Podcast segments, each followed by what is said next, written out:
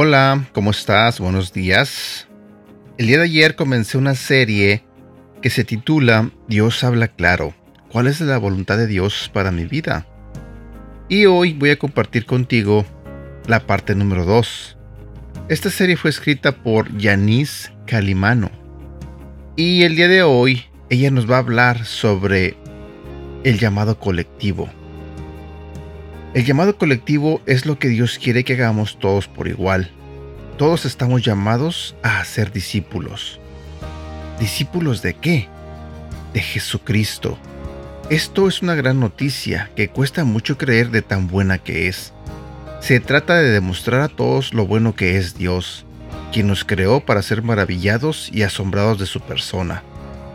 Para vivir sumergidos en el gran amor que nos tiene, es una bondad intrínseca, increíble e inexplicable, que aún nosotros fallando, su amor se mantiene cuidándonos fielmente. Ahora bien, ¿cómo hacemos discípulos? Esto es un trabajo que durará en todo nuestro peregrinaje en esta vida de inverdadero. Lo importante es hacer discípulos teniendo el amor y confianza en Jesús como nuestro fundamento y motor. Les cuento que a mi esposo y yo Luego de un año y ocho meses de noviazgo, cortamos nuestra relación.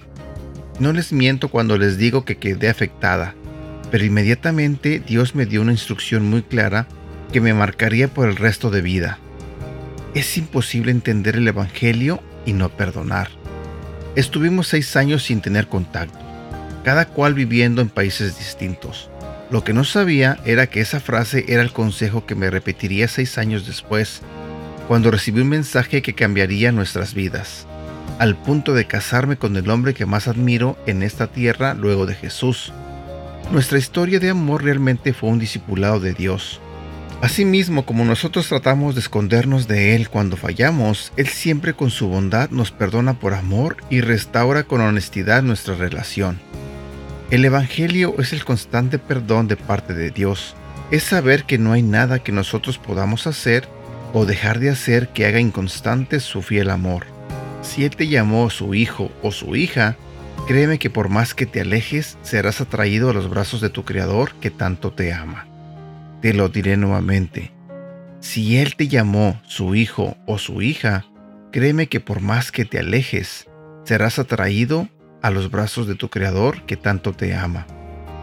Medita en esto ¿De qué manera puedes demostrar el carácter de Jesús a alguna persona o situación difícil? Su bondad cambia vidas. Versículos para recordar. Mateo capítulo 28 versículo 19 y 20.